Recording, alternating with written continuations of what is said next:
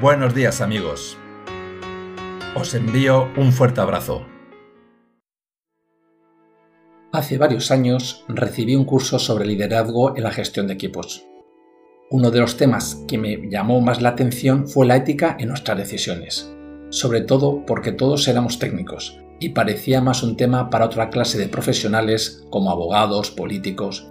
Sin embargo, el director del curso lo supo presentar muy bien para que tomásemos conciencia sobre el aspecto ético en cualquier decisión, pensar en las consecuencias y nuestra responsabilidad nos compartió un par de ejemplos con participantes que tuvo en otros cursos. Uno de los ejemplos era con un responsable de montar un tendido eléctrico.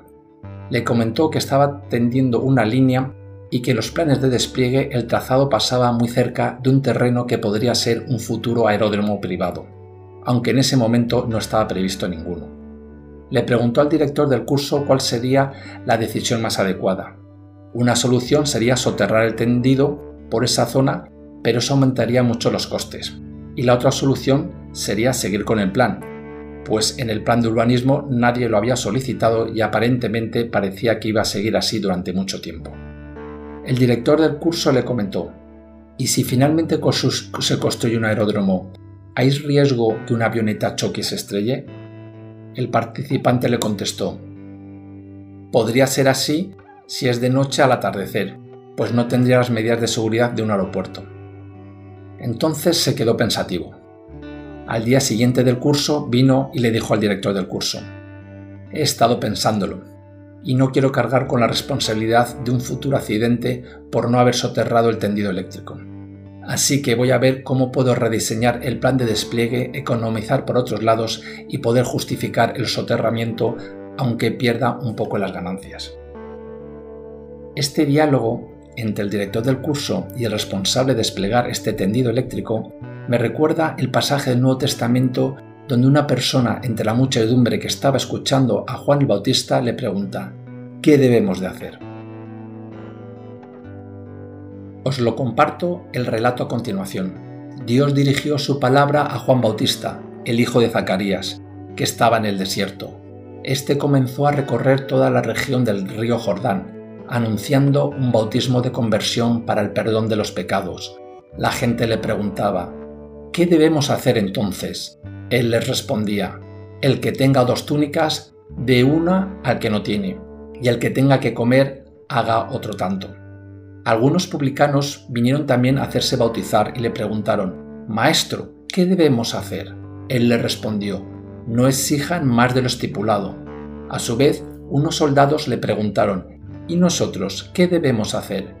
Juan le respondió, no extorsionen a nadie, no hagan falsas denuncias y conténtense con su sueldo. Como el pueblo estaba a la expectativa y todos se preguntaban si Juan no sería el Mesías, él tomó la palabra y les dijo a todos, Yo los bautizo con agua, pero viene uno que es más poderoso que yo, y yo ni siquiera soy digno de desatar la correa de sus sandalias. Él los bautizará en el Espíritu Santo y en el fuego. Mucha gente venía a ver a Juan el Bautista en busca de respuestas para su vida. Y Juan les contestaba de manera simple, con acciones concretas ordinarias, pero con un denominador común, la justicia, hacer lo correcto. Juan no hacía milagros, ni sus discursos parecen que fueran súper extraordinarios, pero tenía la unción de Dios. Era el profeta que enseñaba uno de los dos valores superiores que luego Jesús recriminó a los fariseos por no aplicarlos cuando les decía que sí, que hay que cumplir la ley, pero lo primero es el amor y la justicia. Intentar hacer lo justo es un signo de conversión. Es el gesto que responde a lo que decía Isaías sobre Juan el Bautista. Preparar el camino al Señor, enderezar las sendas. Enderezar el camino significa empezar a corregir las cosas que van mal en nuestra vida, y que no facilita que el Espíritu de Dios llegue a lo más profundo de nuestro corazón, pues son como obstáculos en el camino entre Dios y nuestra alma que la gracia de Dios tiene que recorrer. En la medida que quitamos los obstáculos o empezamos a apartarlos, es más fácil que la gracia de Dios avance y llegue a más áreas de nuestra vida. Enderezar el camino es algo que está en nuestra mano.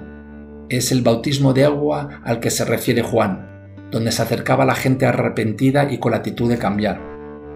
Pero este es el primer paso, donde preparamos el camino. El segundo paso es el bautismo del Espíritu Santo, el de la gracia, el de la misericordia, y este depende de Dios. Es bautismo en el Espíritu Santo que llega cuando Dios quiere, que llega donde nosotros no llegamos, que nos da luz para ver, fuerza para levantarnos cuando caemos, de perdonar aunque todavía nos duele. Pero en general se necesita ese primer paso, ese paso de querer enderezar el camino de nuestra vida, donde realmente lo que estamos diciendo a Dios es que queremos que entre en nuestra vida. Algunas veces en nuestra vida vemos que tenemos que dar un cambio, que no podemos seguir así, pues no avanzamos o estamos estancados o nos sentimos atados o estamos huyendo. En el fondo sabemos que hay que corregir algo. Le diríamos a Juan el Bautista, ¿qué tengo que hacer? Pues empezar con ese primer paso de intentar corregir lo que va mal en nuestra vida, que sabemos que no estamos haciendo bien o que tenemos la responsabilidad de denunciar eso que nos está haciendo bien. Como Juan el Bautista frente a Herodes cuando le decía que no podía estar con la mujer de su hermano. Tal vez la conciencia nos lo esté indicando desde hace tiempo, y ese es el primer paso que Dios está esperando para poder derramar su gracia y poder llegar hasta el fondo de nuestro corazón y bendecirte.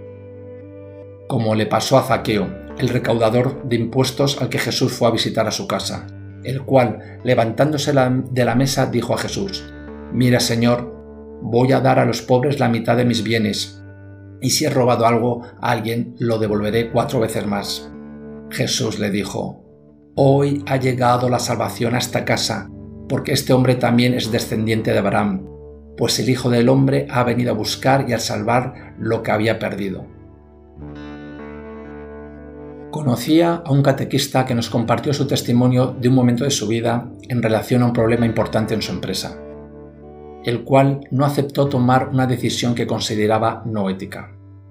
Volviendo del trabajo, pensando que le iban a despedir al exponer su postura, paró un momento en la gasolinera y se encontró con un antiguo amigo cuya empresa buscaba justo a una persona de su profesión eh, ofreciendo mejores condiciones pero tal vez sintamos que no somos capaces de enderezar nuestra vida.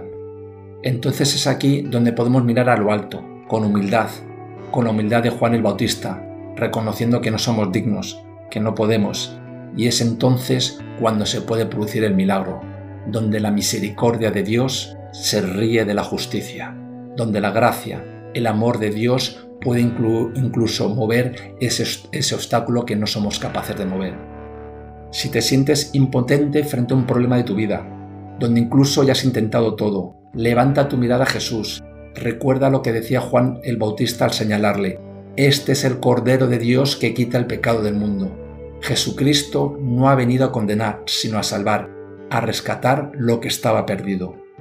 Recuerda lo que Jesús dijo en el sermón de las bienaventuranzas. Bienaventurados los que lloran, porque ellos serán consolados. Bienaventurados los mansos, porque ellos recibirán la tierra por herencia. Bienaventurados los que tienen hambre y sed de justicias, porque ellos serán saciados. Bienaventurados los misericordiosos, porque ellos alcanzarán misericordia. Bienaventurados los limpios del corazón, porque ellos verán a Dios. Bienaventurados los pacificadores, porque ellos serán llamados Hijo de Dios. Bienaventurados los perseguidos por causa de la justicia, porque de ellos es el reino de los cielos. Bienaventurados son los que por mi causa son humillados, injuriados, vituperados y perseguidos, y digan toda clase de mal contra ellos, mintiendo. Alégrense y sean felices, porque su galardón será grande en los cielos.